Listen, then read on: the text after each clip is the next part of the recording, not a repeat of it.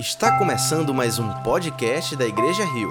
Esperamos que você seja profundamente abençoado com a mensagem de hoje. Boa noite, família Rio. Quanta canção linda e que aquece o nosso coração. Eu fico lembrando da minha adolescência. Juventude não, porque eu ainda sou jovem. E hoje foi manto, viu? Passares pelo fogo não vai te queimar. Gente, que alegria estar aqui com vocês. Eu posso dizer que de volta. Já faz alguns cultos que eu não apareço aqui por alguns motivos bem bem relevantes para mim. Ultimamente eu enfrentei algumas batalhas junto com minha família é, minha filha hoje completa um mês e oito dias, bem pequenininha. E dentro de 30 dias, a minha esposa passou por duas cirurgias. Uma foi a cesárea e a outra foi, foram, foi uma cirurgia depois de 26 dias da cesárea para uma correção de um erro médico. E escutar dos médicos ao se admirarem que ela poderia estar morta por conta da quantidade de dias sem a correção do erro, ou no mínimo ter perdido uma parte de alguns órgãos e ver a minha esposa hoje em casa apenas com uma cicatriz na sua barriga e sem nenhum mal maior, é motivo de glorificar o Senhor. E aqui fecha a cota de debate sobre a soberania de Deus, porque Ele faz o que Ele quer e quando Ele quer fazer, Ele faz. Então, me alegro bastante em estar aqui com minha família, que são vocês. Recebi muito apoio, fui muito abençoado por muitos irmãos.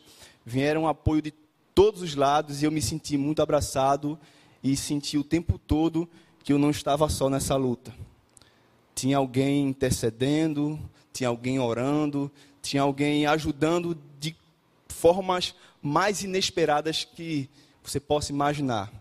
Então, glorifico a Deus por vocês, como igreja e como família.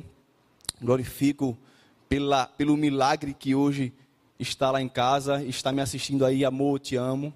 Amo você também, filha. Sei que você não entende ainda, mas um dia você vai entender. E eu estou muito feliz porque eu sei que eu vou chegar em casa hoje e as duas vão estar me esperando.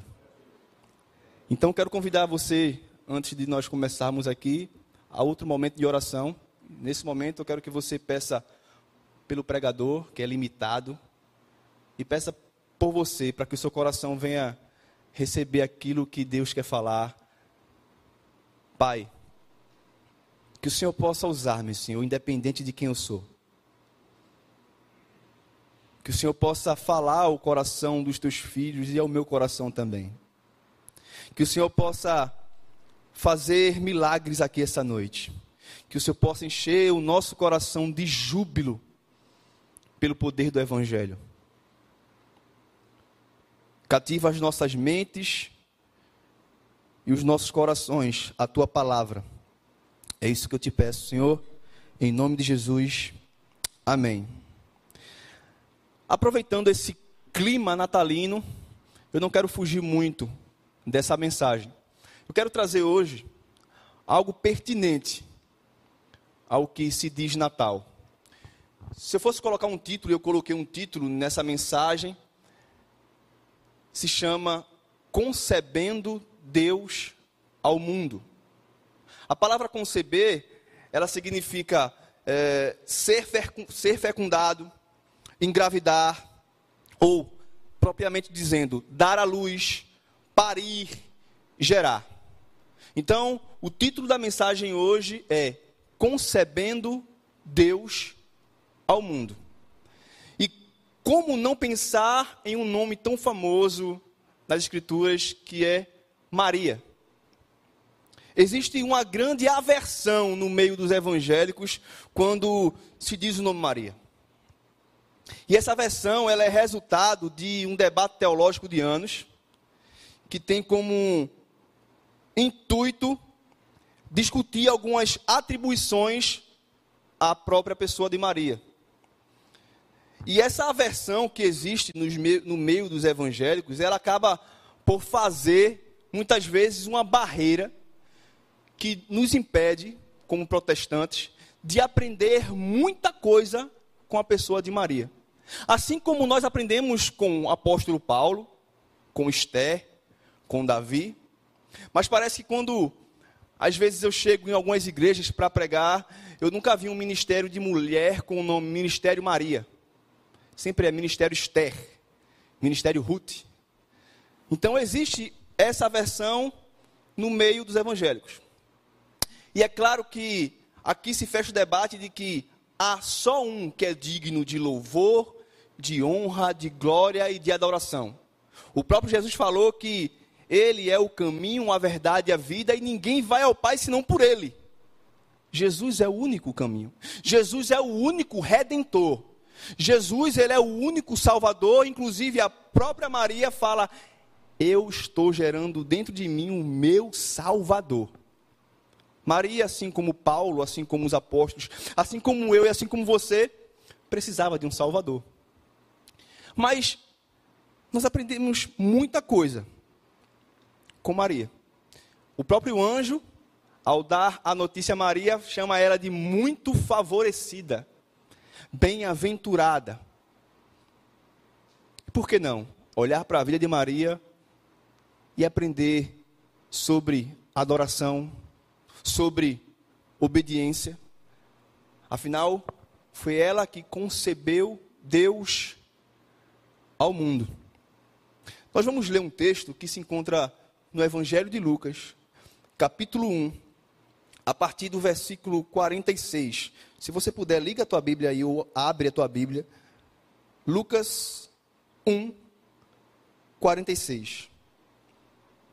Que diz assim: Então disse Maria: A minha alma engrandece ao Senhor, e o meu espírito se alegrou em Deus, meu Salvador, porque contemplou na humildade da sua serva, pois desde agora todas as gerações me considerarão bem-aventurada. Porque o poderoso me fez grandes coisas. Santo é o seu nome. A sua misericórdia vai de geração em geração sobre os que o temem agiu com o seu braço valorosamente, dispersou os que no coração alimentavam pensamentos soberbos, derribou do seu trono os poderosos e exaltou os humildes. Encheu de bens os famintos e despediu vazio os ricos. Amparou a Israel, seu servo, a fim de lembrar-se da sua misericórdia a favor de Abraão e de sua descendência, para sempre, como prometera aos nossos pais. Esse texto aqui, ele é chamado de o Cântico de Maria, ou então Magnificar. Dentro do Evangelho de Lucas, nós encontramos no mínimo cinco cânticos. São pessoas que entoam canções ao, ao Deus Altíssimo ao receber uma boa notícia, ao receber da parte de Deus uma bênção sem tamanho. Então nós vemos antes desse cântico de Maria, nós vemos o cântico Beatitude, que é o cântico de Isabel, ao receber a visita de Maria. Logo depois nós vemos o Magnificar, que é esse que acabamos de ver, depois vem o Benedictus, que é o cântico de Zacarias, que ao ficar incrédulo, incrédulo, após receber a notícia de que ele seria pai, ficou mudo por nove meses e logo após celebrou ao Senhor com a canção que é intitulada Benedictus. Logo após vem os anjos que colocam em ação o seu afinadíssimo coral que tem por título Glória in Excelsis Deo. E por fim, Simeão, um velho que recebeu a promessa do Espírito Santo que ele não morreria antes de ver o Messias, e ele canta o que chamamos de Nunc Demits. São cinco canções. E parece que o Natal é um, é um momento em que as canções ficam mais doces, nós gostamos de cantar mais, e aí nas igrejas nós vemos musicais, espetáculos. Pois bem, Lucas ele é conhecido pela, por essa quantidade de canções que há nele. Maria, como bem falávamos até agora, ela nos evangelhos aparece poucas vezes. No todo, apenas umas poucas palavras de Maria foram conservadas para nós. Além desse louvor que nós lemos, que fica do versículo 46 ao 55, ela aparece nos versículos 34 e 38, e, nos, e, e, depois no capítulo 2, versículo 48, e no Evangelho de João, capítulo 2, versos 3 ao 5. Então, pouquíssimas vezes Maria aparece para nós nos evangelhos. Ela parece ter sido aquelas pessoas caladas, discretas, que chamam pouca atenção. Aqui, porém, nesses versos, ela abre os lábios. É porque quando a graça de Deus leva o coração a transbordar, até mesmo os calados falam. A graça é algo tão poderosamente inexplicável que causa no coração até dos mais tímidos expressões de gratidão. Porque Maria vê claramente algo extraordinário sobre Deus.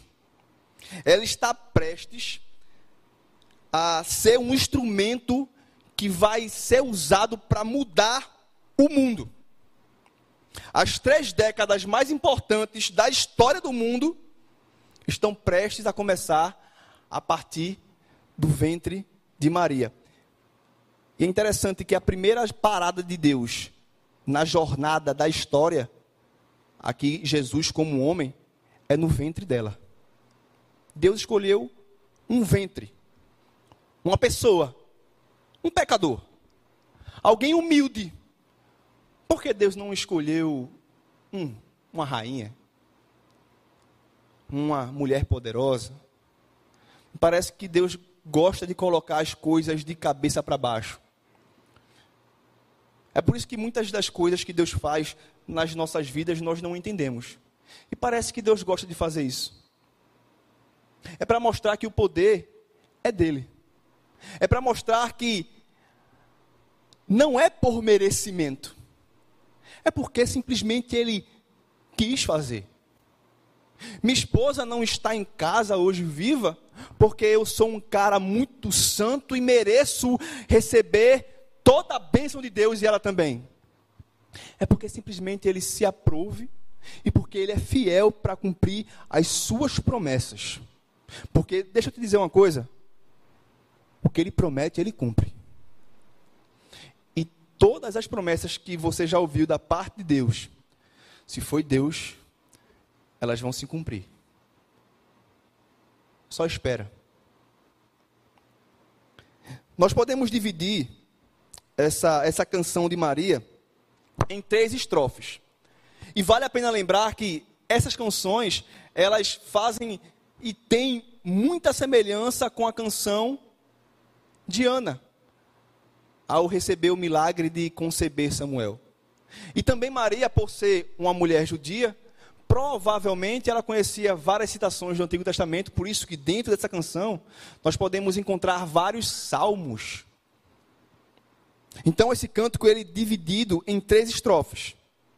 A primeira estrofe, que fica do 46 ao 50, Maria, ela exalta a misericórdia de Deus.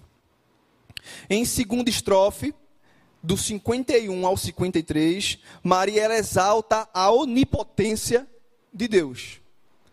Em terceira estrofe, 54 e 55, Maria ela exalta a fidelidade de Deus. Misericórdia, poder e fidelidade. Ela nessa canção diz que Deus é misericordioso, que Deus é poderoso e que ele é fiel. Então quero que você me acompanhe nessa leitura que nós vamos expondo algumas coisas. Versículo 46 fala: Então disse Maria: A minha alma engrandece ao Senhor. Engrandecer a Deus significa abrir mão do comportamento e dedicá-lo a Deus. A palavra alma, ela vem do, do grego psique, que é o âmbito da vida que anima o corpo. E por isso constitui a essência da personalidade. Portanto, a expressão minha alma abrange o pensar, o sentir, o agir. Maria abre a boca, iniciando: Senhor, a minha vida tem como intuito te engrandecer. Minha forma de pensar, o que eu quero, o que eu sinto, o que me move, Senhor, tem como propósito engrandecer o teu nome. Não que o nome de Deus necessite de ser mais engrandecido. É semelhante à oração do Pai Nosso. Pai nosso que estás no céu, santificado seja o vosso nome. Nós não temos poder algum para santificar ainda mais o nome de Deus. Mas em boas palavras, a, a, os dois textos falam que a minha vida revele a tua grandeza, que a minha vida revele a tua santidade. A minha alma engrandece ao Senhor, significa colocar nas mãos de Deus a nossa vida, com o intuito de sermos instrumentos para revelar Deus em nós. É isso que Maria começa falando. Maria não chama a glória para si, mas fala que a vida dela revela a glória que não é dela. A minha alma engrandece ao Senhor. Nos versículos 47 e 48, diz: E o meu espírito se alegrou em Deus, meu Salvador, porque contemplou, contemplou na humildade da sua serva. Nesses dois versículos, Maria faz uma afirmação e explica o porquê. Meu espírito se alegrou em Deus, meu Salvador. Por quê? Porque ele contemplou a humildade de sua serva. Esse contemplar divino é ao mesmo tempo a escolha de pessoas miseráveis. A palavra humildade ela pode ser traduzida para miserável. É como se Maria estivesse falando assim: Senhor, meu espírito se alegra muito, porque mesmo eu não tendo nada a te oferecer ou te dar em troca, o Senhor me contemplou. Mesmo eu sendo uma pessoa de poucos bens, humilde, mesmo eu sendo alguém não merecedor, o Senhor olhou para mim com graça. Mesmo eu sendo alguém que tem os meus pecados, muitas vezes vergonhosos, o Senhor olhou para mim com misericórdia. Então, por isso que eu me alegro. Por que eu me alegro?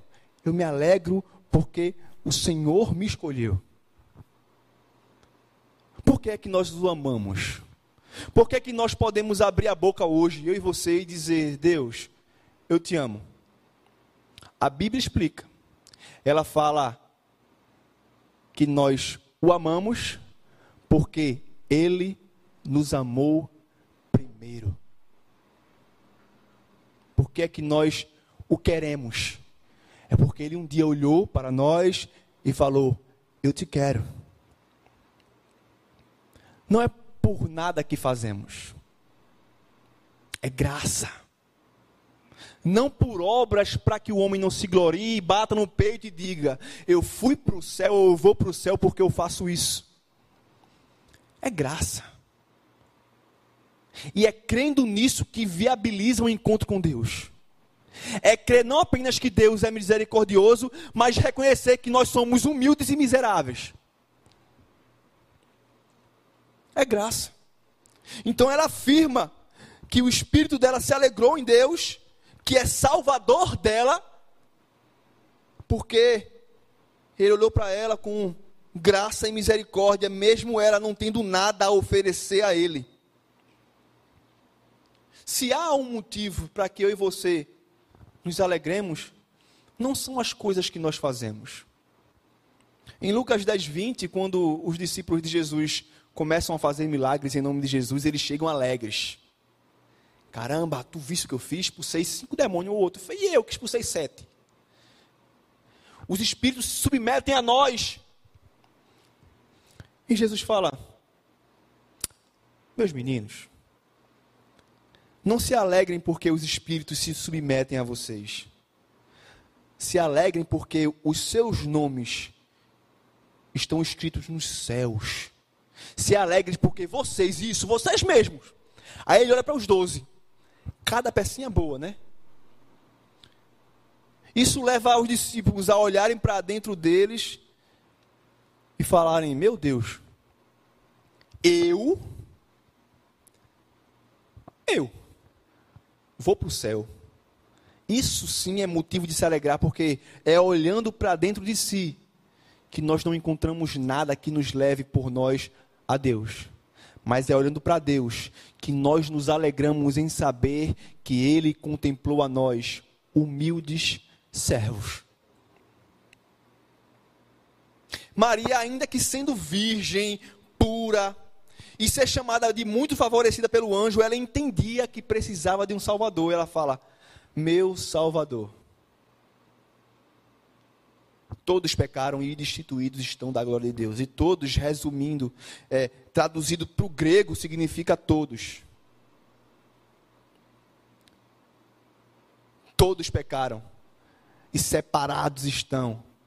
E é por meio de Jesus que nós alcançamos a Deus. Ele que abriu um novo e vivo caminho.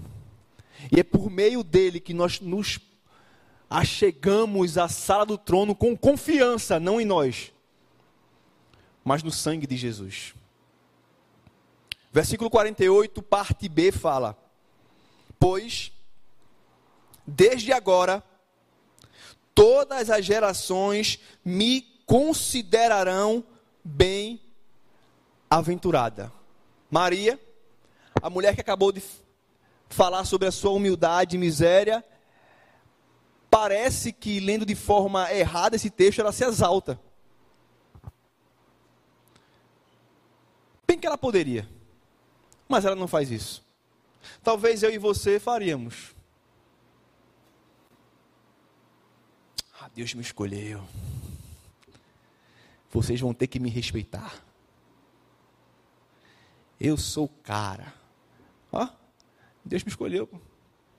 Mas Maria, ela fala que a partir de agora, todas as gerações a conheceriam como bem-aventurada. Bem-aventurada é feliz. Feliz em ter algo que não merece. Feliz em ter algo que ela nunca conseguiria por meio da sua própria força. Nesse texto, Maria não se autoexalta, nem muito menos ela exige uma canonização. Mas quem é que poderia impedir a mulher que em seu louvor anterior fala e exalta a sua humildade, se considere bem-aventurada? Ela bate no peito e fala: Eu sou feliz. Eu fui feliz em ser escolhida. Eu, humilde serva. Mateus 5, versículo 3 fala: Bem-aventurados os humildes de espírito, porque deles é o reino dos céus. Em uma tradução que eu gosto mais, fala: Bem-aventurados os pobres de espírito. Talvez você ache um xingamento te chamarem de pobre de espírito. Mas para Deus não é. Pobre de espírito é a condição de reconhecimento de incapacidade. E esses são felizes, porque confiam que por meio de Jesus o seu nome está escrito nos céus e dele, deles, são o reino dos céus. Versículo 49 fala: Maria continua dizendo: O poderoso me fez grandes coisas. Santo é o seu nome. O poderoso me fez grandes coisas e santo é o seu nome. Deus não encheu Maria de bens. Deus não encheu e nem colocou Maria num local de destaque no governo atual. Deus não deu a Maria uma influência na época. Mas Deus fez algo muito maior do que tudo isso. Deus promoveu Maria, a portadora de Cristo. Maria foi uma portadora de Cristo.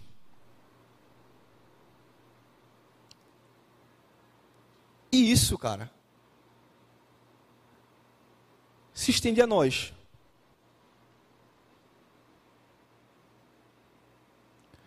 Colossenses fala que o mistério que estava oculto dos séculos e das gerações, agora todavia se manifesta aos seus santos, aos quais Deus quis dar a conhecer qual seja a riqueza da glória desse ministério. Que riqueza é essa?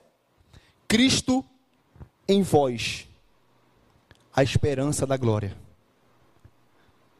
Essa bênção não apenas se chega a Maria, mas eu quero dizer que você também.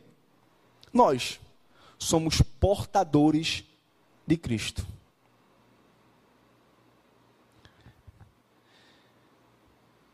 Nós somos geralmente muito ingratos. Nós geralmente amamos ouvir que Deus vai fazer um milagre que Deus vai nos livrar de algo, que Deus vai nos conceder algo. Mas se há algo que deveria fazer com que dos nossos lábios saíssem cânticos como esse, é saber que dentro de nós habita um Deus poderoso.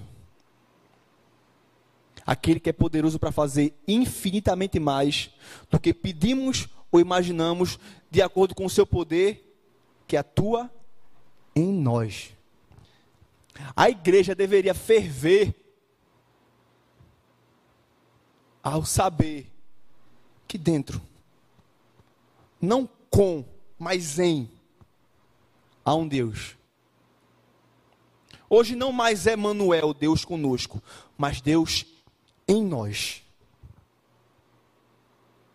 Portadores de Cristo. Maria ela foi promovida a isso. Por isso que ela fala: grandes coisas fez o Senhor. Ela não recebeu uma porta de emprego grande, ela não foi promovida na sua empresa. Ela não foi curada de uma grande enfermidade, que era para a morte. Ela apenas recebeu o dom de portar dentro dela Deus. E isso faz com que ela abra sua boca e diga: Grandes coisas fez o Senhor por nós. Santo é o Senhor. Isso deve ecoar das nossas almas.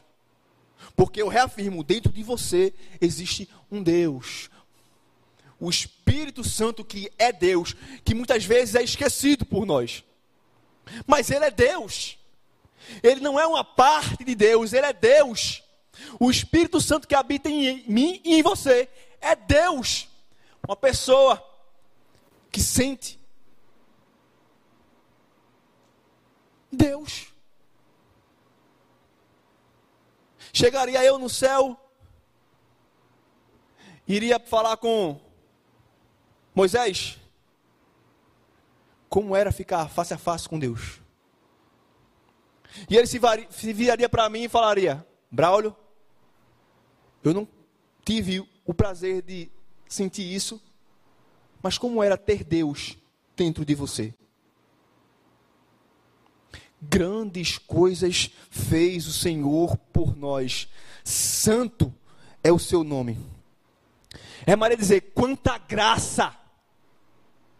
Eu, pobre, insignificante e pecadora, hei de ser mãe do meu Senhor. Grandes coisas fez o Senhor por nós, meu irmão. Grandes coisas fez o Senhor por você. E tem feito. E ainda vai fazer mais. Mas nada se compara à bênção que é de ter um Deus dentro de você. Isso sim é motivo de se alegrar. Isso sim é motivo de olhar e dizer: Senhor, obrigado. Versículo 50 fala: A sua misericórdia vai de geração em geração sobre os que o temem.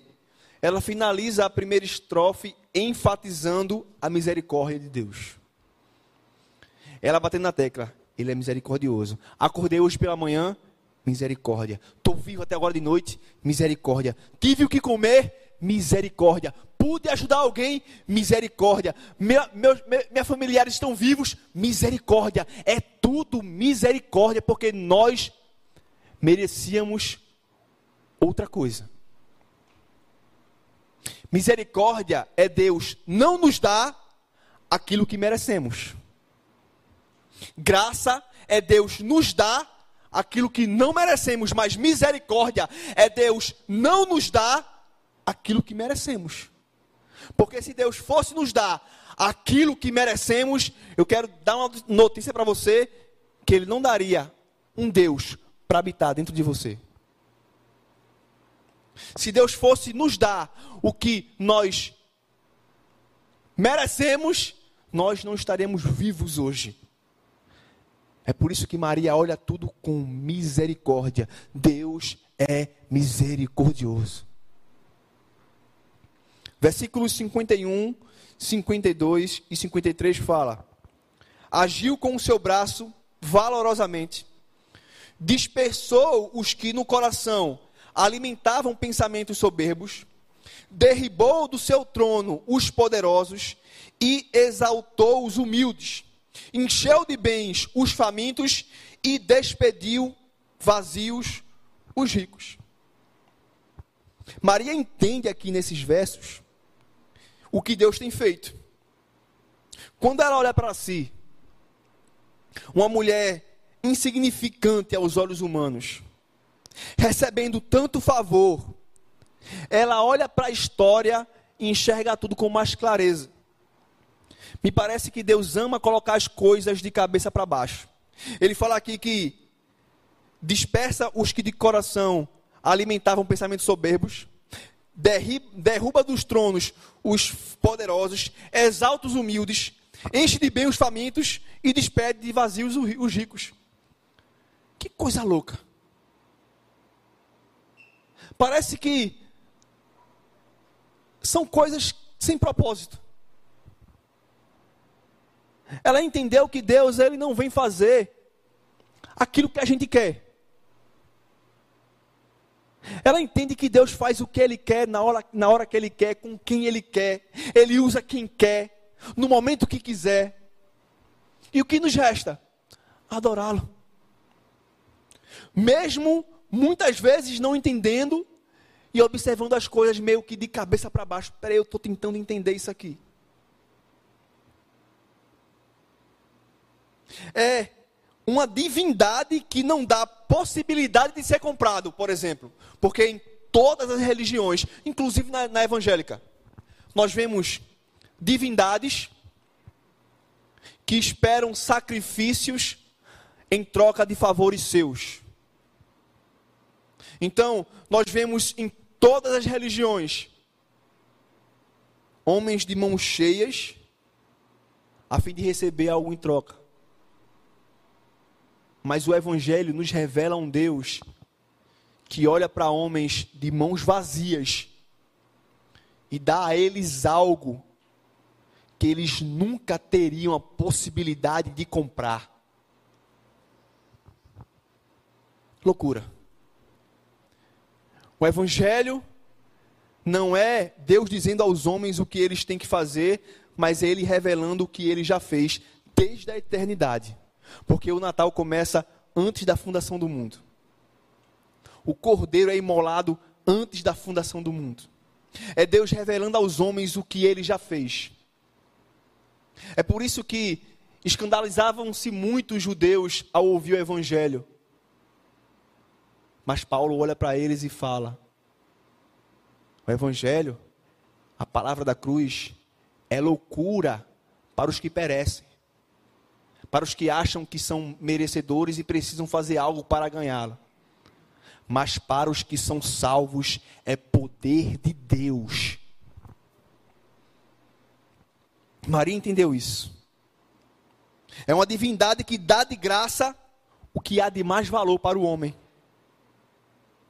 versículos 54 e 55, fala: Amparou a Israel, seu servo, a fim de lembrar de sua misericórdia a favor de Abraão e de sua descendência, para sempre, como prometera aos nossos pais. A palavra amparou a Israel, amparou, ela vem do verbo grego antilibana testai, que significa estender a mão ajudadora a alguém que está caído. Amparar é olhar para alguém que não tem condições de se levantar só. Estender a mão ajudadora. Isso me faz lembrar a parábola do bom evangélico, do bom crente do bom samaritano. Eu, eu, nas minhas loucuras, fico imaginando como seria que Jesus com, colocaria no contexto essa parábola. Naquela época, ele colocou alguém de uma religião que era totalmente desprezada, um samaritano. E usou o samaritano, alguém de uma religião totalmente desprezada, adorador, adorador de outros deuses, pagão, para servir como um exemplo para o povo de Deus. Eu, na minha loucura, fico imaginando quem Deus usaria de exemplo hoje. Quem, de qual religião, ele usaria de exemplo hoje? Quem, de qual opção sexual, ele usaria de exemplo hoje? Uma coisa é certa: nos escandalizaria. Assim como escandalizou aqueles homens daquela, daquela época, nos escandalizaria. Mas o que Deus quis falar é que quem está no chão caído necessita de uma mão para amparar. E Ele é a mão que ampara aquele que está caído. Ele amparou Israel, seu servo, e por que ele faz isso? Porque Deus olha para mim, para você, homens caídos, e nos levanta, a fim de lembrar-se da sua misericórdia. É tudo misericórdia, irmão. Natal é misericórdia. Jesus na manjedoura é misericórdia. Uma pecadora concebendo Deus ao mundo, misericórdia. Eu e você estarmos sentados hoje aqui nessa quarta-feira, ouvindo a palavra de Deus, misericórdia. Você já ter vivenciado alguns milagres, misericórdia. Deus ter te mantido até hoje de pé, misericórdia. Você ter forças para permanecer em Cristo até hoje, misericórdia. Deus te dá condições para perdoar aquela pessoa que te machucou, misericórdia. Ele amparou a Israel, seu servo, a fim de lembrar da sua misericórdia.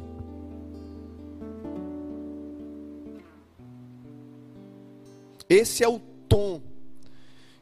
que ressoa por todos os salmos e profetas do Antigo Testamento.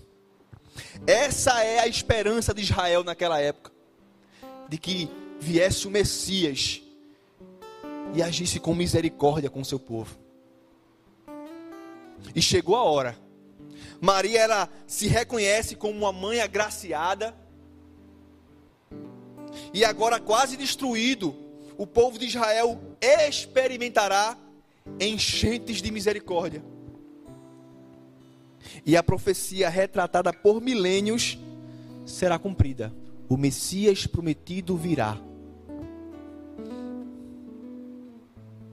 E ele vem para os que necessitam de misericórdia. Eu preciso de misericórdia, não sei você. Eu preciso de cura, não sei você. Mas o Evangelho fala que Jesus, ouvindo algumas besteiras que muitos falavam, ele fala: os sãos não precisam de médico, e sim os doentes. Eu não vim chamar justos, mas pecadores. Eu vim para quem precisa de mim.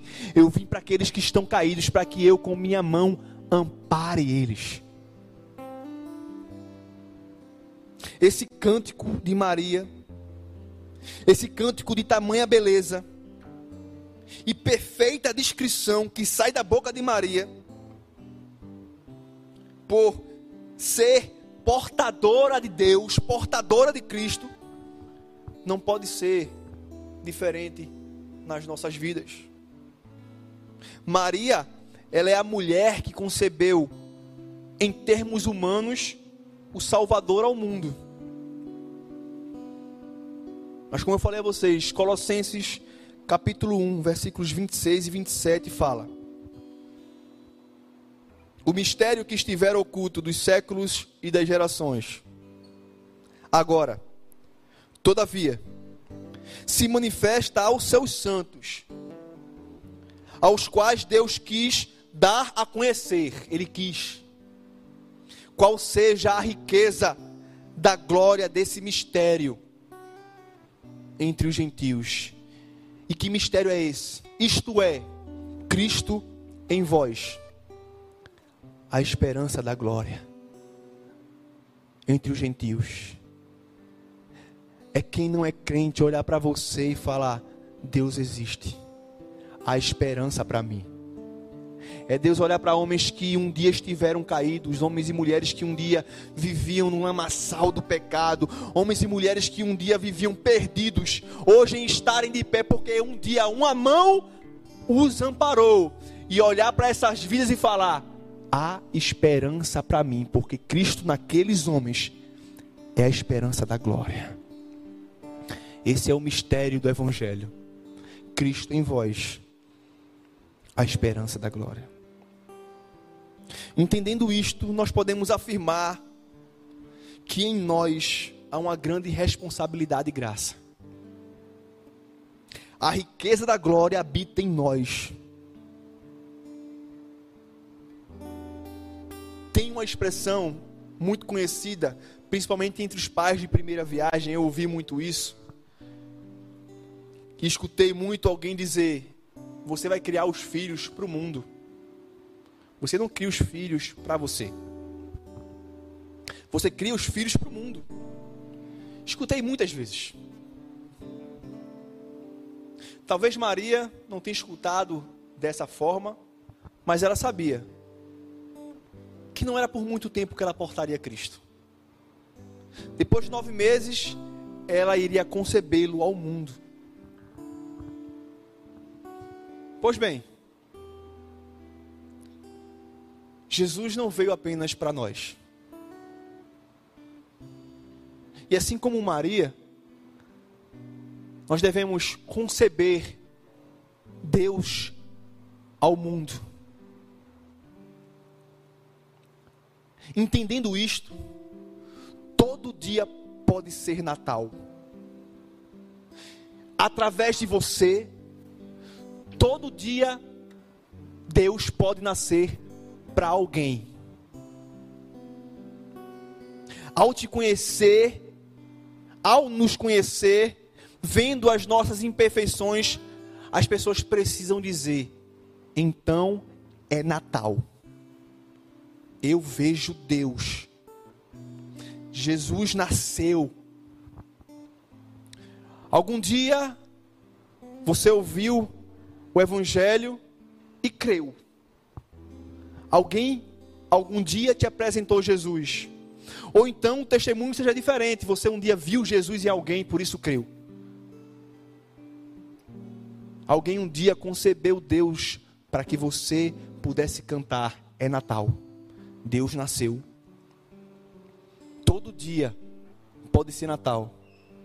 Não apenas num dia marcado num calendário.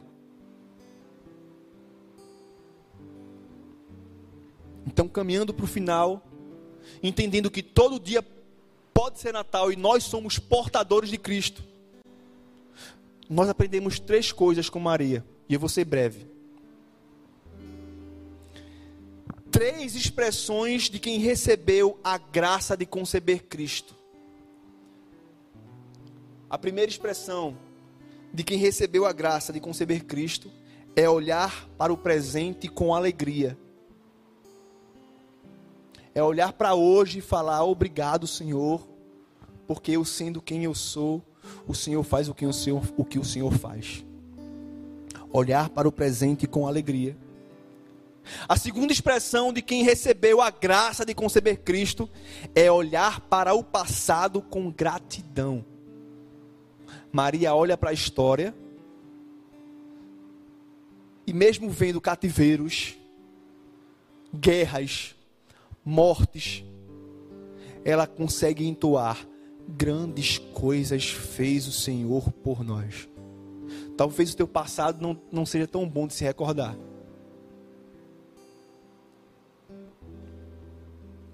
Mas foi Ele que te fez chegar até aqui hoje porque todas as coisas cooperam para o bem daqueles que amam a Deus e daqueles que foram chamados segundo o seu propósito. É olhar para o presente com alegria, olhar para o passado com gratidão e três, olhar para o futuro com esperança. Independente do que você está passando hoje, independente do cenário atual da tua vida, Cristo em vós a esperança da glória. Maria olha para hoje e ela sabia que aquela boa notícia, além de trazer alegria, causaria alguns desconfortos na vida dela, porque será que José vai acreditar que o Espírito Santo veio até mim? Ele vai dizer que eu adulterei antes de casar. Será que vão me apedrejar? O que será que vai acontecer? O que será que vai ser do futuro? Mas imagino eu que, mesmo com essas questões na sua vida, mesmo olhando para o cenário atual e não conseguindo ver, humanamente falando, uma esperança, ela fala que Deus, o mesmo Deus que amparou Israel e que foi a favor de Abraão, será com a sua descendência para sempre.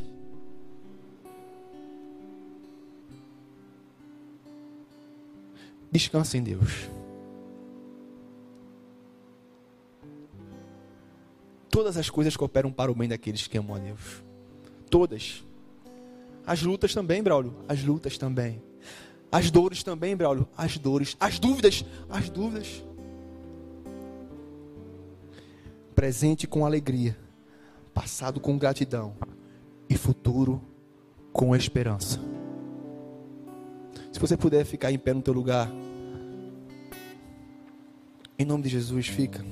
Se você foi abençoado por essa mensagem, compartilhe com alguém, para que de pessoa em pessoa alcancemos a cidade inteira.